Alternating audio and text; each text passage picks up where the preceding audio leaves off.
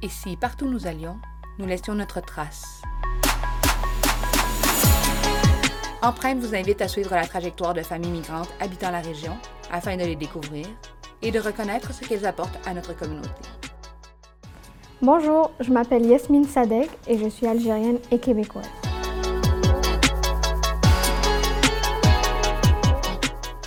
Bonjour Yasmine. Bonjour. C'est un bonheur de te recevoir. C'est partagé, le sentiment est partagé. Alors Yasmine Sadeg. Oui. Si tu étais à Alger, dans ta famille, disons, est-ce que tu dirais Sadeg? Non. Euh, ça se prononce différemment en arabe, c'est Sadaq. Mais Ah. comme cette lettre n'existe pas dans l'alphabet latin, on l'a un peu euh, occidentalisé pour que ça soit plus facile à prononcer. Ah oui. Donc c'est devenu un G, Sadeg. Donc tu parles couramment français et arabe. Ben, je parle algérien d'abord, c'est ma langue maternelle. Oui. Je parle arabe, c'est la langue qu'on apprend à l'école. Je parle et par la suite le français, qui est la première langue étrangère qu'on nous enseigne à l'école. Hmm. Et euh, tu es avocate fiscaliste, c'est bien ça? Oui, j'ai j'ai fait de longues études. Oui. Ça a été une grande partie de ma vie. Toute ma vingtaine, je l'ai passée à l'université en fait. Donc oui, j'ai une formation d'avocate, j'ai fait des, des études en droit. Puis par la suite, euh, je me suis spécialisée euh, en fiscalité euh, par des études supérieures. Donc, si j'ai bien noté, droit des affaires, un bac en sciences politiques et une maîtrise au HEC en fiscalité, Euh, ça, c'est ça, ça les grandes lignes. qui se, qui se termine euh, bientôt. Oui, c'est ça, j'ai Voilà. déjà fait mon, mon DSS et là je complète ma maîtrise. Et ça, c'est juste un petit résumé. Oui, ça c'est les, les principaux, il y en a d'autres. Euh, tu as quitté donc Alger assez jeune. Mhm. Oui, j'avais 18 ans. Oui. Et tu as fait ça pour aller aux études? Euh, oui, je suis allée étudier en France d'abord. Euh, à 18 ans, j'ai en fait la- ma dernière année de secondaire, je l'ai faite dans- au lycée français d'Alger.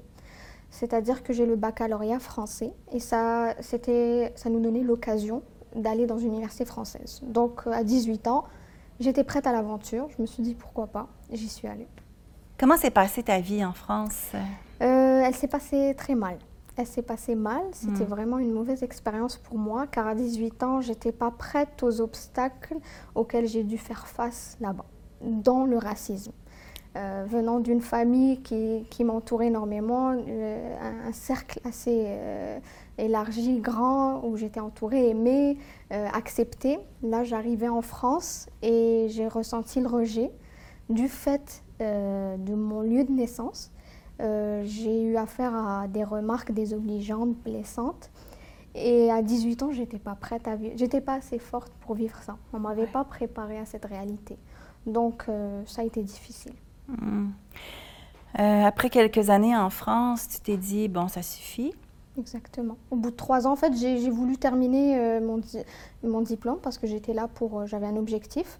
Il était hors de question qu'on m'empêche d'atteindre mon objectif, peu importe les remarques, peu importe le traitement que je recevais. J'étais là pour faire quelque chose et je me devais de le faire, même si c'était blessant, difficile. Je viens d'une famille de battants et de battantes.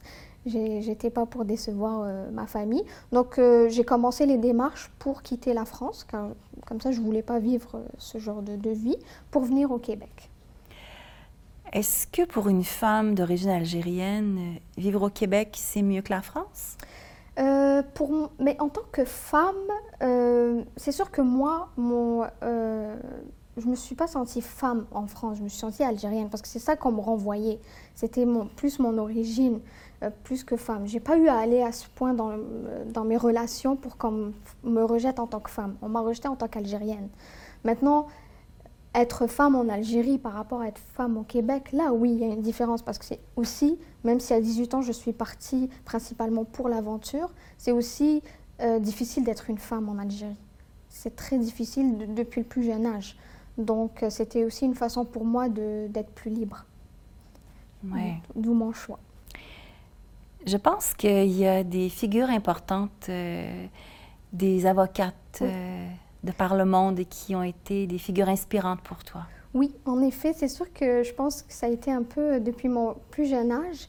Je voyais les avocats. Je voulais changer le monde. J'ai toujours été une idéaliste pendant mon adolescence et je voyais que souvent ceux qui changeaient le monde étaient avocats. par exemple, j'ai Gandhi, je voyais son parcours, qu'il avait quitté son pays pour faire ses études à l'étranger, puis aller en Afrique du Sud pour aider les personnes sur place. Il y avait aussi Gisèle Halimi, qui est une, grande figure pour moi, pour aussi son travail pour le féminisme. Simone Veil, qui était une magistrate. Il y a aussi une avocate, Shirin Ebadi, euh, iranienne, prix Nobel. À l'époque, j'étais encore en Algérie en 2003. Pour moi, je, voyais, je me disais, ah, est-ce qu'il y a un lien tu Au début, c'était ça. J'ai dit, ah, il y a peut-être un lien entre cette, euh, cette euh, fonction. Tu es maintenant à Victoriaville. Tu es installée ici depuis combien de temps? Une année, bientôt une année. Une année à Victoriaville, mais c'est quoi? C'est 12-13 ans au Québec? Oui, 13 années, oui. Comment tu trouves la vie des femmes? Mais en fait, j'y je l'avais vu un peu à Montréal, mais j'avoue que j'ai l'impression d'être au Québec depuis une année. j'ai l'impression que mes 12 années à Montréal, c'était pas vraiment le Québec. Moi, j'ai vu une différence. Euh, là où je travaille, par exemple, euh, c'est une grande, grande majorité de femmes que ce soit au poste d'associé ou euh, je travaille dans un cabinet de comptable. Et la grande majorité des personnes qui travaillent là, c'est des femmes. Mhm. Donc je vois qu'elles elles, ont leur place à part entière dans la société. elles n'ont pas à faire plus euh, d'efforts ou leurs preuves. Euh, elles, sont, ben, elles sont légales de l'homme, ce que je perçois. C'est ce que je perçois. En même temps, moi, je relativise toujours et je compare toujours à ce que j'ai connu en grandissant. Donc, c'est sûr que tout est relatif. Mais je vois qu'il y a eu du chemin fait et c'est toujours beau et inspirant en fait mhm. Ta vie à Victoriaville comme avocate fiscaliste dans un bureau de comptable de Victo, ça se passe bien? Oui, mais alors, c'est sûr qu'il y a ma, vie au cabinet et il y a ma vie euh, hors cabinet. c'est vraiment deux, euh, deux, situations différentes. C'est sûr qu'au cabinet, tout se passe très bien. Euh, les personnes qui m'ont engagée, j'ai eu un coup de cœur pour eux. Et c'est ça qui m'a poussée en partie à accepter le poste et de laisser derrière moi ma vie à, Montréal. et je ne regrette pas parce que c'est vraiment de bonnes personnes et j'apprécie énormément de travailler avec elles au quotidien. Ma vie à Victo a été un peu plus euh, difficile en fait. J'avoue que les, premières, euh, les, premiers temps, je redescendais euh, chaque fin de semaine à Montréal. D'ailleurs, j'ai gardé mon appartement à Montréal parce que j'avais du mal à couper, à couper le courant. C'était difficile et j'ai tous mes amis là-bas, toutes mes activités. Donc, c'est pas évident. Mais j'ai quand même essayé de faire d'aller vers les, les gens, de sortir, d'essayer de créer des liens. Euh, donc petit à petit, c'est sûr, ça prend du temps. J'ai connu du monde. Ouais. On parlait euh, aussi avant l'entrevue, en se préparant tout à l'heure, euh, ton nom, ton accent. Mhm. trouver du travail quand on est d'origine étrangère, est-ce que c'est facile au Québec? Est-ce que c'est facile dans la région ici, en général? Non, Justement, ce que la différence, je fais souvent la comparaison entre mon expérience du racisme en France et mon expérience du racisme au Québec, car je l'ai vécu, elle, n'a pas été euh, à, la, même euh, période. Le, en France, ça a été plus frontal. C'est-à-dire, je disais j'étais algérienne, on me rejetait, on arrêtait de me parler, on, me disait oh, t'as pas une tête d'arabe. Bon. Au Québec, j'ai jamais eu ce genre de problème jusqu'à ce que je commence à chercher un travail.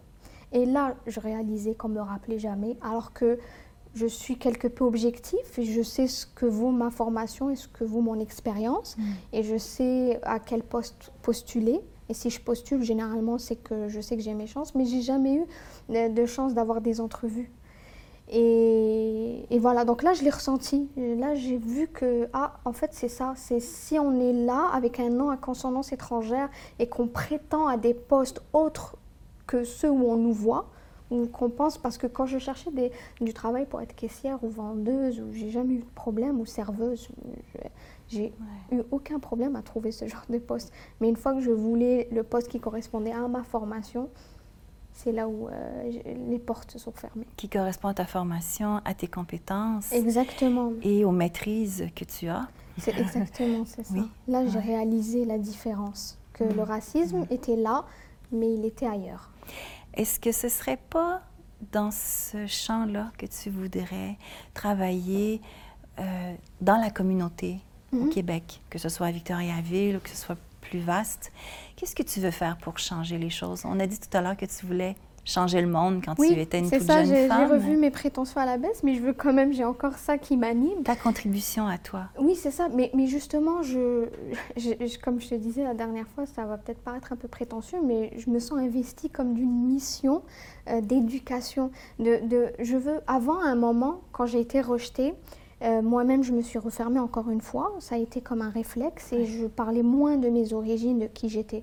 Mais je sais que depuis que je suis à Victoriaville, je le crie haut et fort que je suis née en Algérie, que j'ai grandi en Algérie, que c'est l'école publique algérienne qui m'a formée jusqu'à mes 18 ans. Que si aujourd'hui j'ai toutes ces capacités, ça vient de là. C'est, c'est pas juste moi, il y a eu toute une société derrière moi, tout un système. Et j'ai envie qu'on sache d'où je viens.